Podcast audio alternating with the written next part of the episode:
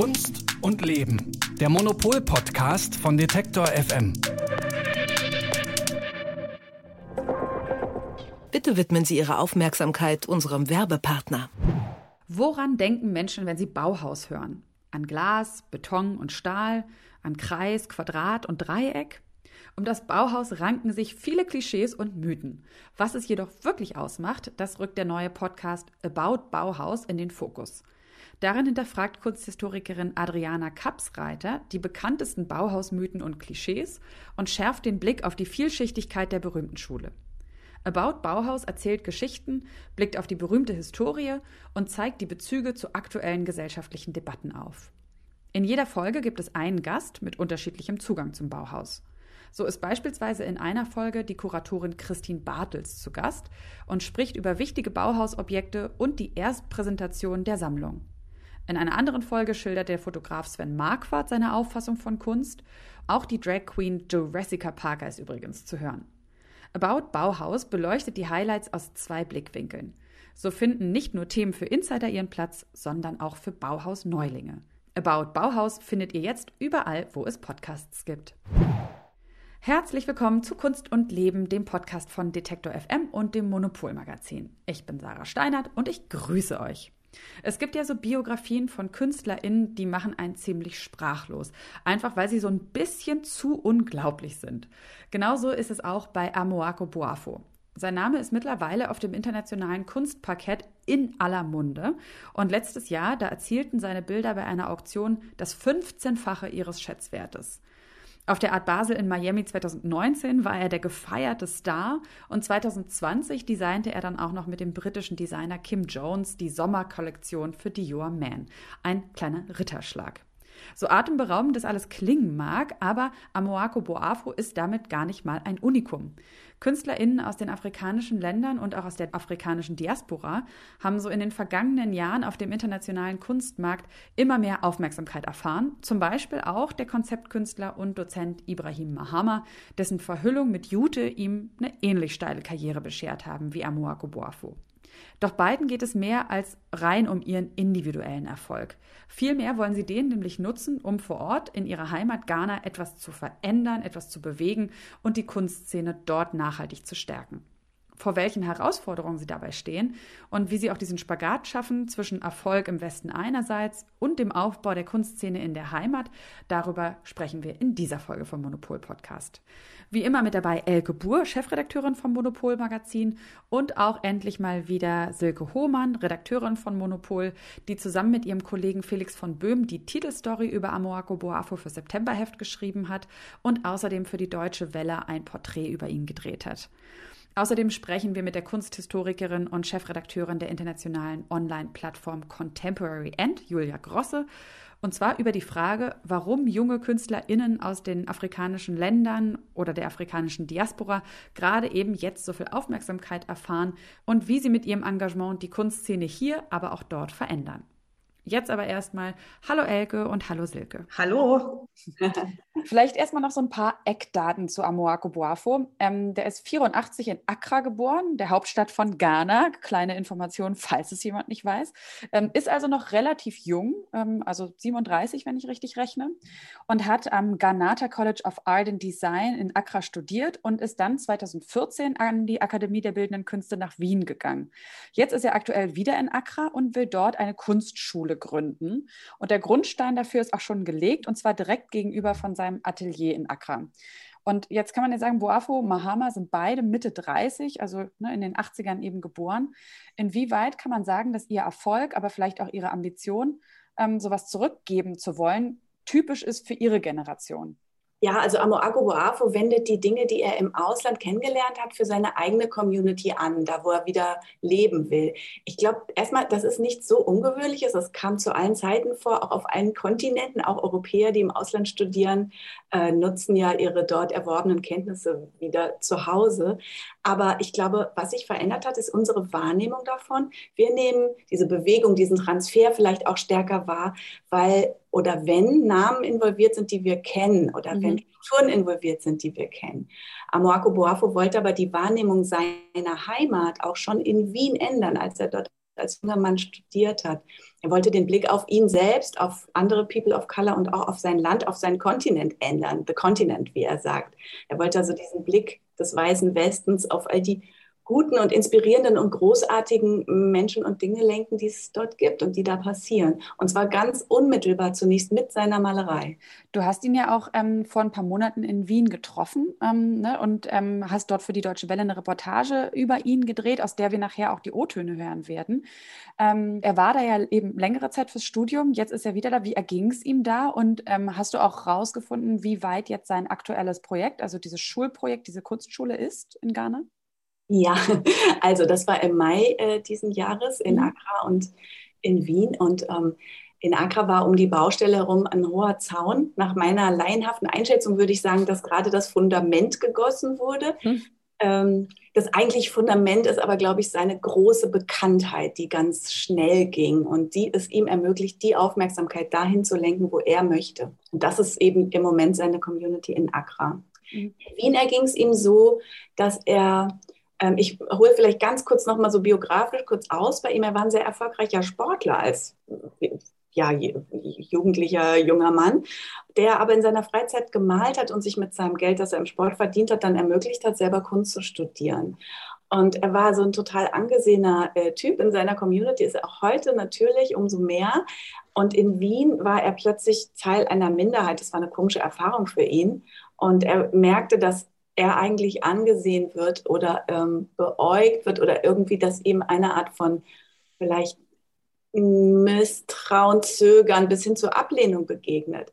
Und dieser Blick, den wollte er umdrehen, der auf ihn geworfen wird. Und das hat er zunächst mit Selbstporträts gemacht, einfach auch in Ermangelung tatsächlich von anderen People of Color in dieser sehr weißen Gesellschaft, in die, die er da hineingeraten ist. Und dann begann er eben auch andere schwarze Menschen zu malen, die er nach und nach kennenlernte. Und zwar immer in selbstbewussten Posen, lesend, nachdenklich, geistreich, freundlich, neugierig, flirty, lauter Attribute, die ihm wichtig waren, dass andere das sehen. Er hatte also das Anliegen, die Wahrnehmung umzudrehen. Und daraus wurde dann auch sein eigener Stil, der sehr erfolgreich wurde. Und jetzt nochmal in Blick auf die Kunstschule in, in Ghana, die er dort schon vom Fundament her angefangen hat zu gründen. Ähm, was genau ist so sein Ziel? Also klar, so giving back to the continent, to the community, aber das ist wahrscheinlich, hat er sich das noch ein bisschen konkreter auch überlegt, wie er das auch ähm, quasi umsetzen möchte. Ganz bestimmt. Und er hat vor allen Dingen in Wien eben Dinge gelernt und in der Lehre Dinge erlebt und mitbekommen, die über die klassische Mal- und Zeichentechnik hinausging, die er sich in Accra schon angeeignet hatte. Also, dass man sich über Kunst theoretisch verständigen kann, wissenschaftlich, diskursiv, kritisch, dass man überhaupt im Gespräch ist darüber und dadurch auch seine eigene Richtung findet und entwickelt und mit Kritik umgehen lernt, selber kritisch wird ähm, und so weiter und so fort. Und das sind eben Dinge, die er dort äh, zu etablieren hofft, weil er das wichtig findet und ähm, auch das gerne seinen Leuten, seiner Community oder den, den, den Künstlern oder den nächsten Künstlern von Ghana auch zur Verfügung stellen möchte. Es gibt einige Dinge, die ich in Wien gelernt habe, die es hier in Ghana wahrscheinlich so nicht gibt.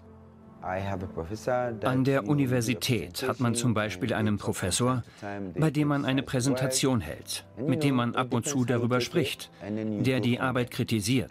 Ich habe das Gefühl, dass die Studenten das hier nicht angeboten bekommen. Es ist, als ob jeder sein eigenes Ding macht und das war's. In Ghana lernen wir alle, wie man malt, wir beherrschen die Technik, aber die Kommunikation, wie man über die Arbeit eines anderen spricht und wie man kritisiert wird, um besser zu werden, ist etwas, das wir nicht gelernt haben. Ich denke, das ist es es, was ich Ihnen gebe und vielleicht erkennen Sie das.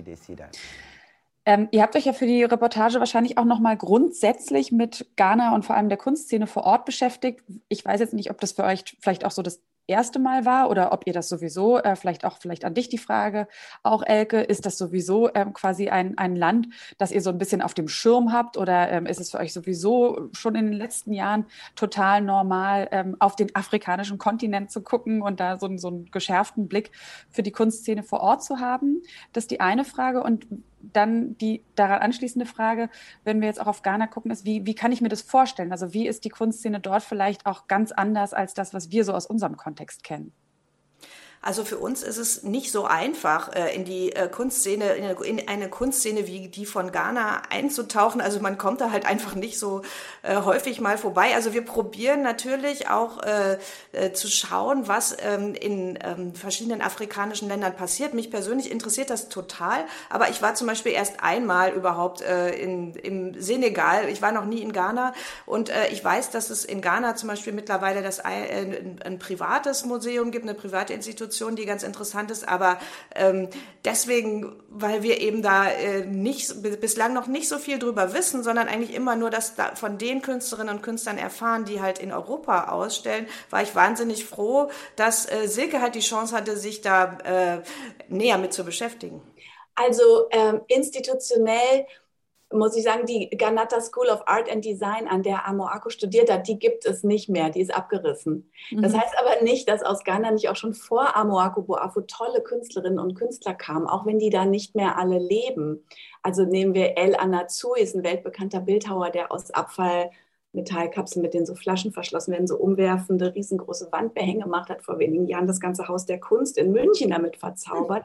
Oder Blade Glover, ein international hochdekorierter Maler und Professor, der ist jetzt über 80, ist äh, an der Royal Society of Arts in London, war selbst Professor in Ghana und in den USA und er hat auch die Artists Alliance Gallery in Ghana gegründet. Die wurde 2008 von Kofi Annan persönlich eröffnet. Und dort wird in einem tollen mehrstöckigen Haus mit so einem offenen Treppenhaus äh, Kunst aus Ghana gezeigt, traditionelle und zeitgenössische Kunst was auch oft dasselbe ist. Also mhm. auch die zeitgenössische Kunst arbeitet mit traditionellen äh, Wurzeln natürlich. Und das ist genau das Ding. Es gibt diese ganze Geschichte und wir stehen jetzt eigentlich so ein bisschen äh, in der Rolle, dass wir jetzt anfangen müssen, diese Geschichte einfach auch wirklich zu verstehen, zu lernen, die Namen uns zu merken, die Kunst uns anzuschauen und zu sagen, das alles ist ein System, das existiert bereits. Und nur weil wir da jetzt drauf gucken und das toll finden, was es ist, heißt es nicht, äh, dass es jetzt erst in Anführungszeichen entdeckt wird. Das ist bereits da. Der mhm. Ghanaische Pavillon in Venedig im Jahr 2017 zählte auch wirklich zu den Highlights der, der äh, Biennale mit, mit Künstlerinnen und Künstlern wie John Akomfra und Ibrahim Mahama und Linetia Domboachi und ähm, äh, ja, so das mhm. sind Leute, die man danach einfach kannte. Und in, und in der ghanaischen Gesellschaft selbst, welche Rolle spielen KünstlerInnen dort? Also der Status äh, des Berufskünstler oder Künstlerin in Ghana, das kann ich nicht beurteilen. Ich weiß nur, was Amoako Boafo mitgeteilt bekommen hatte, als er jung war. Ich habe das einfach von ihm so ein bisschen kennengelernt. Und das war eben, in Ghana kannst du als Maler nicht leben. Das ist kein anerkannter Beruf. Das wurde ihm zu verstehen gegeben, als er als ganz junger Mann äh, gedacht hat, er würde gern Künstler werden. Darum entschloss er sich dann auch eben erstmal Tennisspieler zu werden. Und dann kam alles ganz anders. Er konnte allen zeigen, dass sie mit ihren Befürchtungen eben Unrecht hatten. Aber auch hier muss man vielleicht aufpassen und, und wieder sagen, Amoako Boafos Geschichte ähm, ist jetzt auch natürlich eine tolle, irgendwie fantastische Geschichte, aber das so als Aufsteigergeschichte oder Märchen zu sehen, mhm ganzen Unwahrscheinlichkeiten oder so. Ich meine, auch Eltern auf anderen Kontinenten sind nicht durchweg optimistisch, wenn ihre Kinder den Berufswunsch Kunst äußern. Ja, das darf man auch nicht vergessen. Wenn man in Ghana ein Künstler oder Maler ist, weiß man ganz genau, dass man keine Karriere machen wird. Man hat kein Leben. Man wird nichts damit verdienen. Das weißt du von Anfang an. Denn deine Eltern lieben dich, sie unterstützen dich. Aber sie werden dir klipp und klar sagen, dass du nichts damit machen kannst. Und sie werden deine Ausbildung unterstützen. Aber wenn du dann fertig bist, werden sie dir sagen, dass du dir einen richtigen Job suchen musst. Mm, du hast ja schon gesagt, Silke, dass er äh, sich aus seiner quasi Tenniskarriere, weil das eben ne, in Ghana irgendwie anscheinend was ist, so, so, Sport, womit man auch Geld verdienen kann, genau. dass er sich damit, ähm, finde ich auch interessant übrigens, weil da würde man ja genauso sagen, ja, Sportler, wie viele Leute von denen, die gerne Sport treiben und da vielleicht Ambitionen haben, können davon leben. Also interessant, dass das in Ghana, finde ich, eher funktioniert. Ähm, und davon hat er sich dann quasi das Studium an der Wiener Akademie der Bildenden Künste finanziert, hast du gesagt, ne? Äh, das Studium in Ghana zunächst mal. Ach, das Studium in Ghana. Er sagte, Tennis war mein Beruf und Malerei war mein Hobby. Mhm. Jetzt ist es umgekehrt. Jetzt ist Malerei mein Beruf und Tennis ist mein Hobby. Und ähm, trotzdem, mich würde noch so interessieren, wie ähm, äh, jetzt mal davon unabhängig, wie er nach Wien finanziell gekommen ist, aber was glaubst du, hat ihn so bewegt? Also warum hat er sich Wien ausgesucht?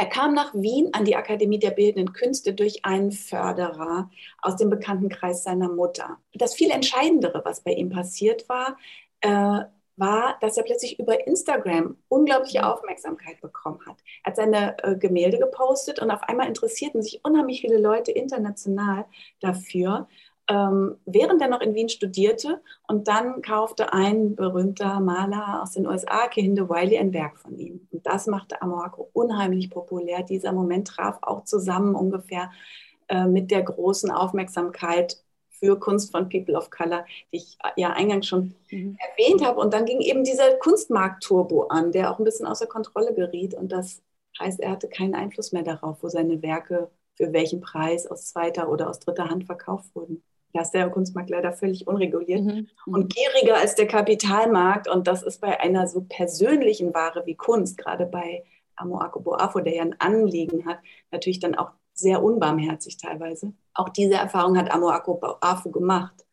Und dann eben seine Konsequenzen gezogen und beschlossen, ich könnte zwar überall auf der Welt ein Luxusleben führen, aber ich möchte in Ghana etwas aufbauen. Für meine Community, für meine Brüder, sagt er, meine Freunde und die kommende Künstlergeneration. Also etwas schaffen, das vielleicht ihn und seine eigene Karriere möglicherweise sogar überdauert.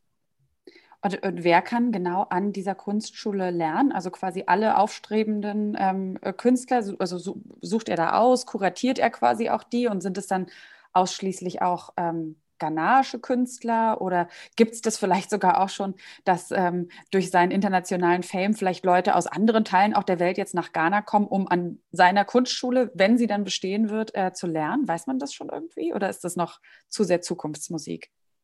Ähm, ich glaube, er hofft das sehr stark. Das soll ein Effekt dieser ganzen ähm, Schule- und Residency-Idee sein, einfach das Interesse umzuleiten und die Aufmerksamkeit umzuleiten. Er arbeitet aber jetzt schon mit Freunden und anderen Künstlern in seinem eigenen Studiokomplex zusammen, wo er auch arbeitet. Da sprechen sie gemeinsam über Werke, arbeiten jeder für sich und treffen sich dann zum Diskutieren und so. Da bietet er also diesen Diskurs an, den er selber äh, in, in Wien kennengelernt hat. Die Residency wird halt eben, wie gesagt, gerade gebaut. Da sind auch sehr große Namen involviert. Sir David Ajay baut es und Dior steht da im Hintergrund. Aber ich glaube, wir werden davon dann noch hören, wenn es soweit ist ist. Ähm, aber ganz klar ist, dass Amorco Boafo auch die Sammler und Fans von seiner Kunst natürlich nach Accra bringen will, mhm. um diesen internationalen Austausch zu fördern. Und wenn es nur ein Bruchteil seiner Follower sind, dann ist es schon viel.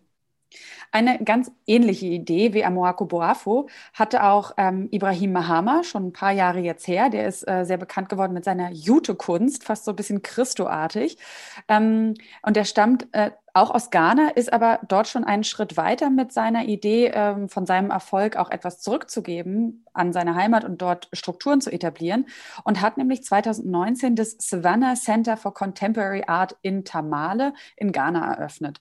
Und dieses äh, Center soll gleichzeitig Projektraum, Ausstellungsraum, Forschungslabor und auch KünstlerInnen-Residenz sein. Ähm, Elke, du hast im Vorfeld mit Ibrahim Mahama gesprochen. Wie ist seine Einschätzung? Also haben sich seine Erwartungen an das Projekt bisher erfüllt? Ja, ich glaube, ähm, der ist wirklich dabei, da was Tolles aufzubauen. Also vielleicht noch mal, um ihn ein bisschen vorzustellen. Also Ibrahim Mahama ist auch, ähm, das, äh, der ist schon ein bisschen länger ähm, in Europa auch sehr bekannt, international extrem bekannt. Der hat schon, ähm, der war bei diesem Ghana-Pavillon, von dem Silke schon erzählt hat, dabei und hat auch davor bei der äh, Biennale, die Okwo in Vesua gemacht hat, einen ganz spektakulären Auftritt gehabt. Da hat er an den Arsenale so einen ganzen ähm, äh, ganzen langen Gang mit diesen Jutesäcken verhüllt. Er war auf der Documenta und ähm, sein Thema ist eigentlich äh, die Erinnerung, die sich an Objekte knüpft. Also ähm, diese Jutesäcke, die das äh, das bedeutet für ihn immer, dass ähm, äh, die wurden ja benutzt, um äh, zum Beispiel Kakao zu transportieren und ähm, das heißt, dass die diesen ganzen ähm, auch letztlich postkolonialen äh, Wertekreislauf praktisch in sich tragen als Stoff und ähm, er ist gleichzeitig ähm, ist er halt ein ähm, abstrakter Konzeptkünstler, aber es ist trotzdem immer so wahnsinnig äh, äh, also man möchte es sofort anfassen, man riecht es. Also es ist so eine, äh, so eine sehr objekthafte Kunst, irgendwie, die, die trotzdem halt ganz viel äh, transportiert an, an Ideen und Konzept. Und ähm, er ist eigentlich insofern sehr untypisch für die Künstlerinnen und Künstler, die jetzt äh, diesen Hype haben, dass er eben kein äh, Maler ist. Also er spricht da auch immer so ein bisschen, er ist immer so ein bisschen genervt darüber, dass so ganz viele afrikanische Künstlerinnen und Künstler, die äh, im Moment Erfolg haben, dass das alles, äh, dass das alles gegenständliche Maler und äh, Malerinnen sind. Und deswegen ist ihm auch total wichtig, da was anderes zu machen. Womit wir jetzt wieder beim Savannah Center for Contemporary Art sind, weil was er da möchte, ist ähm, eigentlich so eine Perspektive auch zu machen für eine andere Art der Künstlerinnen und Künstlerausbildung in Ghana. Also er möchte halt, dass die jungen äh, Leute nicht nur lernen, dass man, äh, wie man malt, sondern er möchte vor allen Dingen denen dieses Konzept von Kunst, äh, was als eigentlich ein, äh, eine Reflexion und eine, eine Forschung und eine, äh, also so ein Laboratorium, um Wissen zu erzeugen, nahebringen. Und er macht das dann aber auch auf eine wahnsinnig eigenwillige Art. Der hat da zum Beispiel, äh, der hat echte, der hat so Flugzeuge dahin transportieren lassen, die er sich gekauft hat. Er meinte, ja, andere Leute kaufen sich ein äh, Ferrari von dem Geld. Ich kauf halt so ein altes Flugzeug, stell das dahin und dann können die ganzen äh, Kinder, also der, der macht das dann für Schulklassen aus der Umgebung, die können da hinkommen und haben ihr Klassenzimmer in diesen Flugzeugen und er macht das, um deren Interesse an Wissenschaft und an Technik und an Ingenieurskunst äh, zu inspirieren. Also das hat erstmal so gar nichts mit, mit klassischer Kunstausbildung zu tun, sondern es ist wirklich für die Kinder. Und äh, mit denen macht er zum Beispiel auch so, so Drohnen. Also der bringt den bei, wie man mit Drohnen fliegt, was ich auch eine wirklich lustige Idee finde, dass ähm, die dann da auf diesem weiten Feld, was um diese, was um sein Zentrum äh, drumherum ist, dann halt Drohnen fliegen können. Also das sind so, so Sachen, die er sich da überlegt.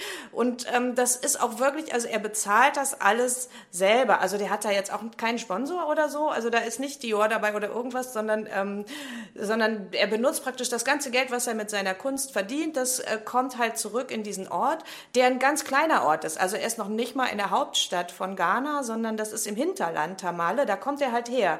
Und er meint halt, also er findet das halt total wichtig, dass man auch da äh, praktisch ein bisschen in der Provinz ähm, andere Formen des Lernens auch für auch wirklich für die Kinder und auch für junge Leute äh, dann eröffnet. Und äh, ja, wie er das sich vorstellt, hat er mir dann auch erklärt. So I was looking at somehow deviating from that, that commercial angle into looking into intellectual ideas that somehow inspire artists to be able to do whatever they do. So in that context of general Ghanaian art, the SCCA was supposed to at least reaffirm the idea of like paying attention to like the intellectual aspects of artists' works and then the promises that those have. Ja, da erklärt er das nochmal, dass er eben äh, auf die, in die intellektuellen Seiten der Kunst da betonen möchte und dass er gerade in Ghana das auch wichtig findet, dass er ein bisschen Theorie und Diskurs reinbringt. Mhm. Ähm, ich finde es gar nicht so unähnlich von dem, was ähm, Silke, du ja auch erzählt hast von Amoako Boafo, dass es eben auch geht um dieses über die Kunst sprechen. Also das ist ja auch eher das, ne, ne, das intellektuelle Konzept von Kunst. Also dass die beide anscheinend so das Gefühl haben, ähm, dass sie weg von dem rein ähm, handwerklichen Aspekt von Kunst so ein bisschen kommen wollen. Und das ist ja nun wirklich so total das, was man ja vielleicht auch so in der westlichen Kunstszene, sage ich mal, kritisieren kann, dass Kunst ja hier schon fast zu verintellektualisiert ist, also dass Kunst so oft gar nicht mehr für sich steht, ne? also dass man halt ganz viel Kontext und ganz viel Erklärung braucht. Ähm, mich würde aber auch nochmal interessieren, jetzt auch bei, ähm, bei Ibrahim Mahama, wie genau er das macht. Also du hast schon gesagt, Elke, klar, mit solchen Dingen wie so, so Kunst erlebbar zu machen, auch für die Kinder, aber so das ähm, Savannah Center for Contemporary Art, also was genau bieten die an? Ähm, wie ist das Programm vor Ort, ähm, mit dem er das quasi so implementieren möchte? Also er hat angefangen erstmal mit äh, Ausstellungen von Künstlern aus der ghanaischen Geschichte, also aus der jüngeren äh, Kunstgeschichte, von denen er dachte, äh, die werden einfach nicht genug ähm, angeschaut. Ähm, und dann ähm, hat er aber mit, an, mit diesen Workshops angefangen. Also es gibt immer noch, ähm, es gibt immer noch Ausstellungen, zu denen er auch einlädt. Also zum Beispiel etwas, was ganz interessant äh, wird. Im Januar gibt es sogar eine Ausstellung von ähm, einer äh, in Kooperation mit einer Kuratorin aus Berlin. Äh, das heißt, äh, da gibt es so ein Programm, das heißt Existing Otherwise. Das macht er mit der Solvik Olsson von der, in, aus Wedding. Und ähm, da kommen dann deutsche äh, Kuratorinnen und Künstlerinnen und Künstler nach Ghana und machen mit ihm zusammen eine Ausstellung. Also solche Sachen macht er zum Beispiel. Und dann gibt es aber vor allen Dingen diese Workshops äh, für die Schulklassen. Und ähm, er veranstaltet das unter anderem in einem Ort, den nennt er Parliament of Ghosts. Das ist praktisch eine Installation von ihm, die ähm, er auch wiederum äh, in anderen ähm, äh, europäischen Institutionen gezeigt hat. Und ähm, das sind so Treppen, die sich gegenüber sitzen. Es ist praktisch ein Ort, der dafür geeignet ist oder dafür geschaffen ist, damit man in Austausch kommt und damit man dieses Grund, äh, diese Grundprinzipien der Demokratie da äh, ausüben kann und der gleichzeitig ähm, so Objekte aus der Umgebung, historische Objekte zeigt, so dass man äh, eine Verbindung zu der Vergangenheit hat. Es geht dabei immer auch um die koloniale Verbindung, also das sind so Relikte der Kolonialzeit, es sind irgendwie alte Eisenbahnschienen zum Beispiel. Die Eisenbahn wurde von den Kolonialherren gebaut und ist mittlerweile funktioniert nicht mehr.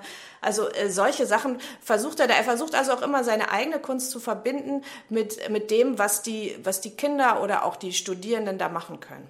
So we are we're actually interested in using the exhibition format as some kind of an open portal to somehow open the limitless, the limitless, eh, like when it comes to experiencing art. Because in the wider context of art, even when we were students in high school, you, the examples of art that you could find in the art books were very limited. Even photography and other forms were not really considered as art. When you talked about fine art, they only thought about it in relation to making a, a sculpture made out of stone or a painting on a canvas with acrylic or oil paint. So we want to be able to use our spaces and exhibitions to open up possibilities through workshops and pedagogical forms. Ja, da sagt er das nochmal, dass halt äh, in seiner Ausbildungszeit der Kunstbegriff einfach sehr begrenzt war, dass man da wirklich nur von Malerei sprach oder von klassischer Skulptur. Und er möchte halt, dass äh, die äh, Leute verstehen, dass Kunst einfach viel, viel weiter ist. Also er hat da einen Kunstbegriff, der eigentlich so an, an Beuys heranreicht. Es geht ihm ganz viel um soziale Skulptur und ähm, um konzeptuelles Arbeiten, um Recherche man kann also definitiv sagen, da passiert so einiges und da passierte schon äh, eine ganze Zeit lang so einiges. Und ich finde es äh, sehr spannend, dass, dass wir jetzt hier so anfangen, unseren Blick dafür auch mehr zu schärfen. Und ähm, danke euch beiden jetzt auch erstmal ganz herzlich für den Einblick, den ihr uns gegeben habt. Und ähm, wenn jetzt ihr zu Hause noch mehr auch Einblick nehmen möchtet, dann empfehle ich natürlich das aktuelle Monopolheft.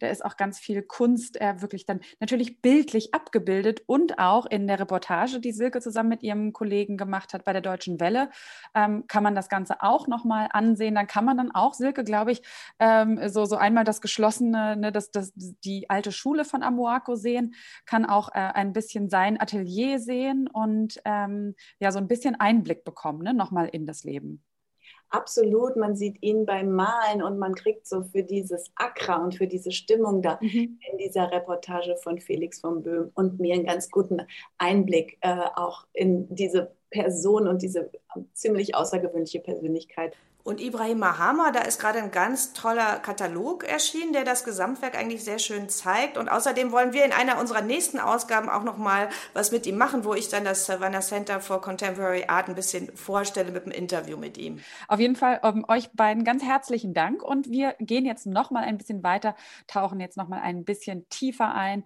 ähm, öffnen unseren Blick für den internationalen Kunstbetrieb und alles das, was auf dem afrikanischen Kontinent und äh, von der afrikanischen Diaspora so erzählt erzeugt wird. Also vielen Dank euch beiden und bis zum nächsten Mal. Ja, wunderbar. Bis dann. Tschüss.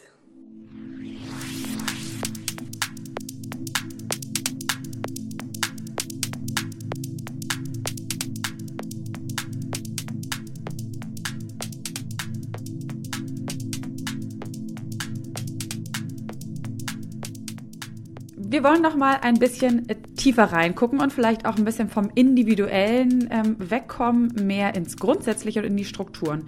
Und da muss man ja sagen, dass es unter anderem auch der Black Lives Matter Bewegung zu verdanken ist, dass in vielen westlichen Ländern jetzt Museen und Sammlungen angefangen haben, ihre Konzepte zu überarbeiten. Haben wir übrigens im Podcast hier auch schon mal drüber gesprochen.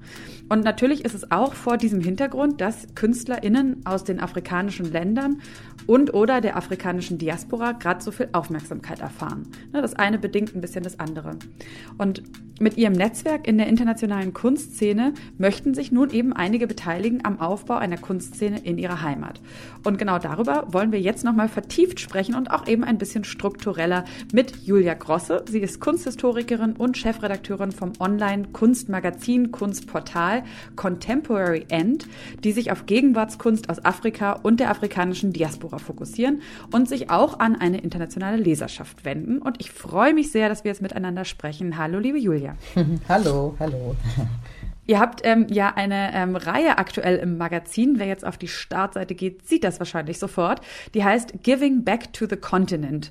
Und äh, genau das Thema also, ne, es werden KünstlerInnen porträtiert, die mit ihrem internationalen Erfolg in der Kunstszene die Kunstszene im eigenen Land aufbauen und unterstützen wollen.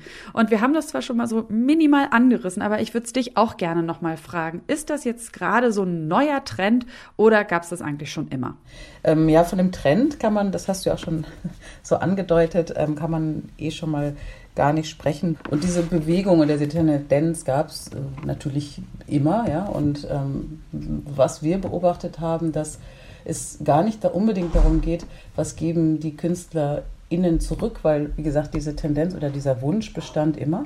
Es geht halt eher, was wir beobachtet haben, daran, dass jede Generation natürlich auch ihre Wünsche hat oder auch ihre ganz verschiedenen, es sind ganz verschiedene andere Infrastrukturen, auf die die schauen, ja, und, und auch wirklich sagt, okay, ähm, ich habe selber Residencies gemacht, von mir aus irgendwie im Westen, habe aber einfach Interesse, diese Struktur der Residencies, die ja auch nichts Neues in, Af in afrikanischen Städten ist. Es gibt Residencies seit Jahrzehnten, aber natürlich nicht ist ja klar in der Masse, wie es die jetzt in Europa zum Beispiel gibt oder in Nordamerika.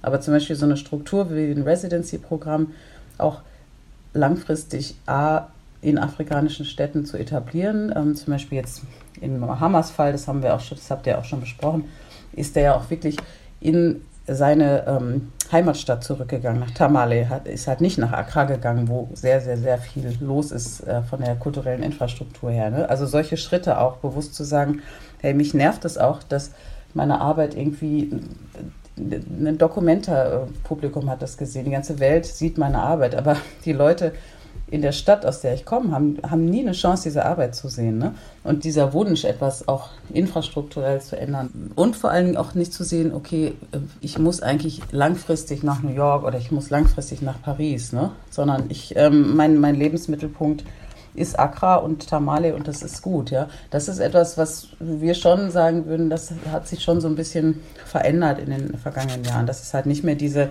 Referenzstätte in Europa äh, braucht, um dort sozusagen zu leben, um sich zu etablieren. Und würdest du sagen, das hat auch jetzt mal ähm, äh, ganz naiv gefragt mit der Digitalisierung zu tun? Also wir haben das bei Amoako Boavo ja auch schon äh, besprochen, dass er zum Beispiel äh, eben auch so durch Instagram ja auch so ein bisschen so, so, ne, so also Instagram zumindest auch genutzt hat. Ähm, ist das ähm, ist es eben heute was anderes, dass du digital ja auf dich vernetzen kannst und sichtbar sein kannst und dass nicht mehr die Dinge alle so ortgebunden sind? Also hat es damit auch zu tun? Ganz sicher, natürlich. Und ähm, Instagram ist natürlich das Paradebeispiel. Ich meine, da sind ja auch inzwischen die GaleristInnen auch sehr, haben ihre Art des Recherchierens ja auch schon verändert, indem man halt jetzt äh, nicht mehr diese, nicht mehr Studio-Visits macht, sondern halt natürlich digitale Studio-Visits und auch sehr viele Positionen oder auch viele Positionen immer mal wieder auch durch Instagram entdeckt hat. Oder auch die andere Seite, dass zum Beispiel KünstlerInnen, genau wie du es gerade erwähnt hast, gar nicht mehr so abhängig sind, auch zum Teil ähm, eine, eine, Repräsentanz durch eine Galerie zu haben jetzt in Europa. Da hast du recht, auf jeden Fall ist, hat es das vereinfacht. Und ähm, da würde mich dann auch interessieren, wie ist das denn? Also ich meine, treffen die dort so auf so, so auf sage ich mal, Strukturen, die sich ihnen dann so öffnen, auf offene Arme? Oder gibt es, gibt es vor Ort auch Dinge, die ihnen das die ihnen das so ein bisschen schwierig machen. Also man würde ja auch denken, dass wahrscheinlich auch irgendwie Institutionen mitziehen müssen, damit das Ganze ja auch so strukturell nachhaltig ist. Ja, also A ist das natürlich von Fall zu Fall unterschiedlich. Man muss natürlich auch sagen, was, wer sind die Institutionen? Ne? Also was ist eine Institution in einer afrikanischen Stadt? Die Institutionen ziehen mit, aber es sind natürlich ähm, nicht immer die Institutionen, in Anführungszeichen, die man sich jetzt ähm, aus dem europäischen ähm, Kontext oder Perspektive vorstellt. Ne? Also es gibt große Stiftungen, Kunststiftungen, Arco Foundation, Nubuke Art Foundation in Accra. Das sind Institutionen. Äh, große Messen in Lagos ist auch eine Institution, wenn du so willst, weißt du? Oder die mhm. Kunstpreise oder die. Und auch landeseigene Institutionen quasi. Genau. Oder ist das schwierig zu unterscheiden? Ähm, ja, nicht unbedingt. Also es ist natürlich, das ist ja auch schön, Afrika is not a country. Jedes Land hat natürlich ähm, ihren eigenen Fokus. Deswegen ist es auch immer so ein Humbug zu sagen, so, ach, natürlich kennt die äh, Performance-Künstlerin aus Nairobi, kennt natürlich den ähm, Konzeptkünstler in Kairo, ist ja Logo, ne? Das ist ja, und diese, diese ne? also das, von daher ist das natürlich immer eine landeseigene Geschichte. Aber was ich sagen will eigentlich ist, dass dass die Idee der Institution in Anführungszeichen so vieles umfasst. Ne? Also äh, Biennalen, Dakar Biennale ist eine der ältesten und wichtigsten ähm, Biennalen auf dem Kontinent, ja. Und das ist auch eine Institution. Also die Idee der Institution ist einfach sehr ähm, flexibel. Und da gibt es natürlich eine totale Zusammenarbeit. Mhm. Kann man das so sagen, äh, welche afrikanischen Länder ähm, da irgendwie so, weiß ich nicht, die vielleicht die, die, wie sagt man das so, elaborierteste Kunstszene haben oder die interessanteste Kunstszene? Und wenn ja, woran liegt das?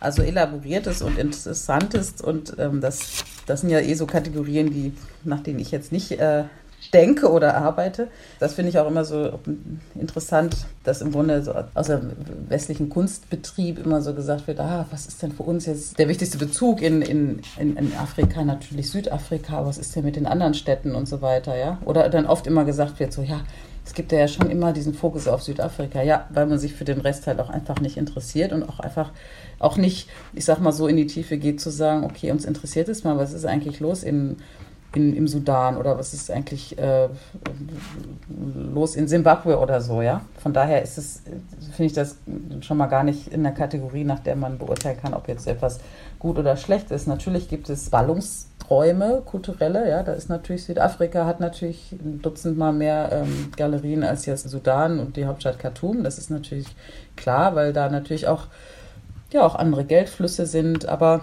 weißt du, wenn es um auch die Idee des Zentrums geht, also geh halt mal irgendwie zur äh, Art X Lagos, äh, nach Lagos, zu der großen Kunstmesse.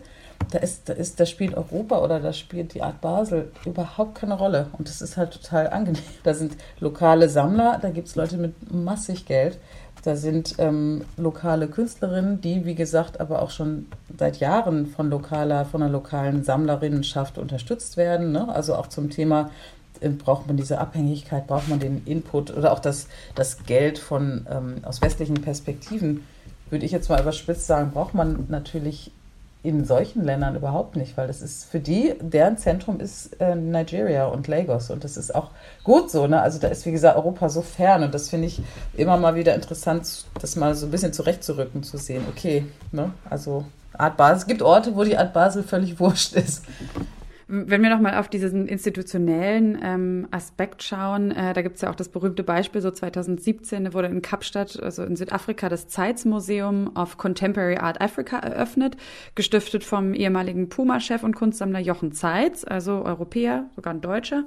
Ähm, und das Ziel von diesem Museum ist es ja auch, einen neuen Zugang für KünstlerInnen zu schaffen, Kunst aus afrikanischen Ländern aufzuwerten. Vor all dem, was, ähm, was du jetzt auch gesagt hast, wie, wie bewertest du das?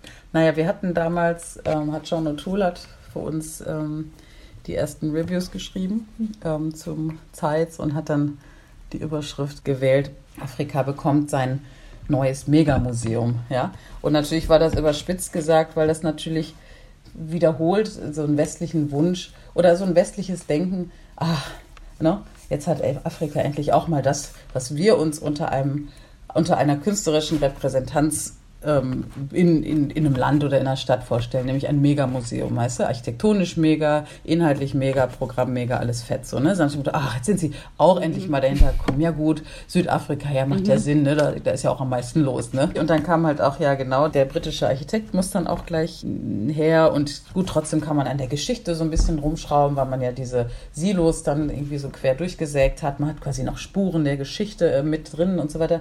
Was natürlich klar war, jedem, der so ein bisschen, so ein bisschen tiefer gegraben hat. Also das ist vor allen Dingen ein großes Investmentprojekt gewesen, ähm, was jetzt ein Museum ist. Ne? Aber ähm, was es wirklich den Leuten vor Ort bringt und so weiter, das ist natürlich die große Frage. Ich meine, das Gute ist, dass oh, Koyo ähm, Kuo, der vor 2000, das 2019 übernommen hat als ähm, Chefkuratorin und Direktorin. Und das ist natürlich super für das Haus, ja. Aber halt diese Idee, dass ähm, afrikanische Städte jetzt ähm, Megamuseen brauchen, um um sozusagen auf das Level in Anführungszeichen des, äh, des Westens zu kommen. Ne? Und das betrifft ja jetzt nicht nur ähm, afrikanische Städte, auch ähm, andere Städte in der Welt, im sagen wir mal, in Anführungszeichen globalen Süden. Ja? Das ist halt immer um dieses, um dieses Format des, des, der Institution in Form eines Megamuseums geht oder Bedarf, weißt du, um sozusagen auf so einem Weltlevel mitspielen zu können. Das ist halt einfach problematisch, weil, wie gesagt, Institutionen sind auf dem Kontinent, also in Afrika, sämtliche Sachen. Ne? Wie gesagt, auch total wichtige Festivals. Ähm, Lagos Photo zum Beispiel oder Afropixel, das ist ein ganz frühes ähm, digital fokussiertes Festival, was extrem wichtig ist, weil es halt auch extrem viele digital arbeitende Künstlerinnen vor Ort gibt und so weiter. Ne? Also das sind alles als Institutionen zu verstehende Häuser, aber du hast halt auch Museen, die sind ja nicht alles so verschlafene Nationalmuseen. Ne? Es gibt auch die National Gallery nach Harare, Raphael Chikukwa äh, leitet die.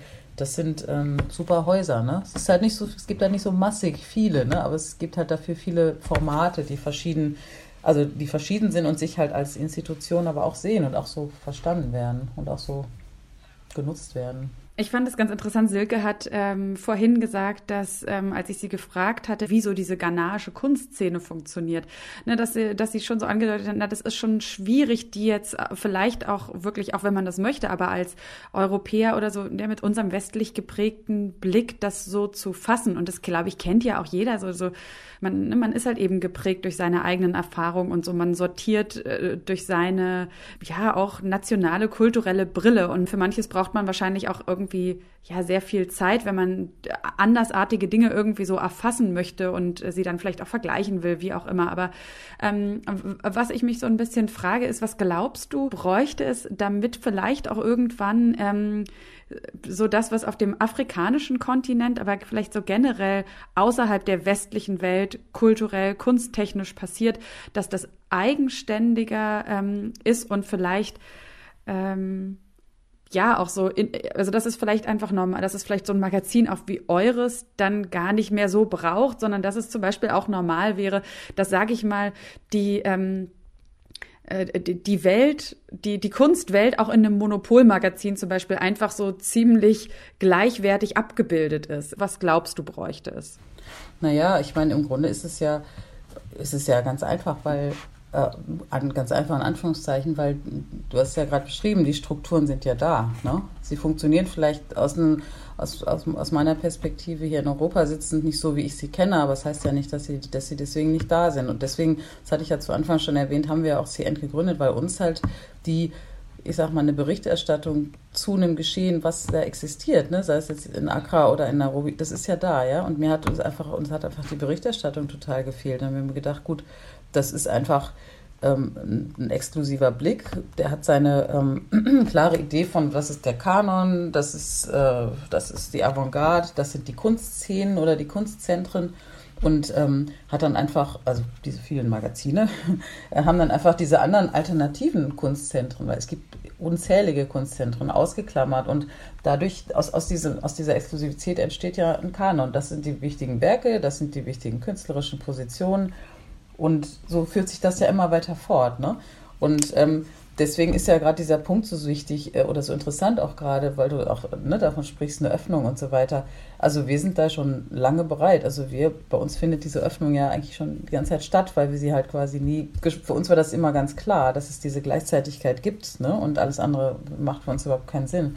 Und jetzt finde ich gerade diesen Punkt sehr interessant, dass Medien, aber vor allen Dingen halt auch ähm, Institutionen, Museen mit Sammlungen merken, was für dicke, fette Leerstellen sie natürlich haben durch diese Exklusivität ne, in der zum Beispiel Sammelpraxis. Und jetzt natürlich so übereilig nachgeholt wird, ähm, was es denn da alles? Ne? Und deswegen gibt es ja zum Teil auch, kann, können, ich sage jetzt mal so kometenartige Aufstiege, die so total unverhältnismäßig sind, auch überhaupt passieren, ne? weil das sind ja auch zum Teil künstlerische Positionen, auch Künstlerinnen, die finden das selber total absurd, was da gerade passiert, weil sie sagen, hey, vor zwei Jahren, da, da, da, konnte ich meine Arbeiten noch für 1000 Dollar verkaufen und keiner hat gekräht. Ja, es ist so ein bisschen beschämend natürlich auch, ne? dass, dass das, sag mal, der westliche Kunstbestbetrieb ne, ruft auch immer, deswegen werden ja auch ständig gefragt, so ruft Trends aus oder Hypes, ja, die sind natürlich, die natürlich beschämenderweise die sie selbst ausrufen, aber sie haben selber, sind selber Teil oder Auslöser dieser Exklusivität. Ne? Ich glaube, es ist einfach so, dass,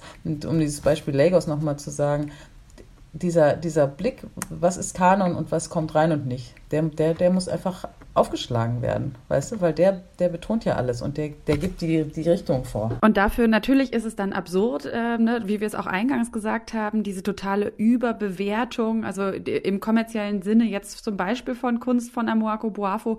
Und trotzdem ist natürlich das Positive, dass eben dadurch, durch diesen Peak, durch dieses Übertriebene, durch diesen Hype dann doch eine Aufmerksamkeit geschaffen wird. Und vielleicht, ich bin ja irgendwie dann doch immer so ein, so ein, so ein grenzenloser Optimist, ähm, so dass ich dann denke, ja, und vielleicht entsteht eben dann dadurch erst, dass viele Leute ihren Blick öffnen ähm, und vielleicht dann doch wir in zehn Jahren einfach eine ganz andere, ähm, ja, einen ganz anderen Blick irgendwie so auch so, so im Gesamtkanon entwickelt haben, dass es dann vielleicht sehr viel normaler wird. Und ich finde, was ich so schön finde, was auch, ähm, um nochmal auf die Deutsche Welle-Reportage zu, zu, zu verweisen, herauskommt bei Amoako Boafo, ist, dass ihm das sehr bewusst ist, ne? dass, dass es ein totaler Hype ist und dass er ähm, auch zum Beispiel, sagt dann in der Reportage so interessant, interessant. Ähm, ich könnte halt eben überall auf der Welt ein Luxusleben führen, aber ich weiß auch, das kann mir jederzeit kann das wieder weg sein und ähm, sich deswegen eben quasi für ein ja natürlich irgendwie noch sehr sehr wohl situiertes, aber doch irgendwie auch ähm, ja, so, einfacheres Leben, als er führen könnte, in seiner Heimat entscheidet, ähm, weil ihm das anscheinend sehr bewusst ist, dass dieser Hype ähm, für vieles gut ist, aber ja auch eine gewisse Gefahr birgt. Vielen lieben Dank für das Gespräch. Julia Grosse, Kunsthistorikerin und Chefredakteurin vom Online-Kunstmagazin oder der Online-Kunstplattform Contemporary End. Vielen Dank, Julia, und vielleicht bis bald mal wieder. Ja, danke. Und damit sind wir auch am Ende dieser Folge angelangt. Ich freue mich sehr, dass ihr zu Hause zugehört habt. Wir hören uns gerne wieder im nächsten Monat und bis dahin könnt ihr auch gerne euch alle vergangenen Folgen vom Monopol Podcast Kunst und Leben nochmal in der Podcast-App eures Vertrauens anhören. Da freuen wir uns auch immer sehr über Bewertungen. Und ähm, falls ihr jetzt jemandem die App, äh, die, den Podcast empfehlen wollt, der ihn vielleicht noch nicht hört, dann einfach im App Store detektor.fm eingeben, runterladen. Dort sind dann dieser Podcast und andere Podcasts von Detektor FM zu finden. Ja, damit nochmal Tschüss, vielen Dank fürs Zuhören. Mein Name ist Sarah Steinert. Die Redaktion für diese Folge hatte Sarah Marie Plekert. Ich sage Tschüss und wenn Sie mögen, dann bis zum nächsten Mal. Bis dann. Kunst und Leben. Der Monopol-Podcast von Detektor FM.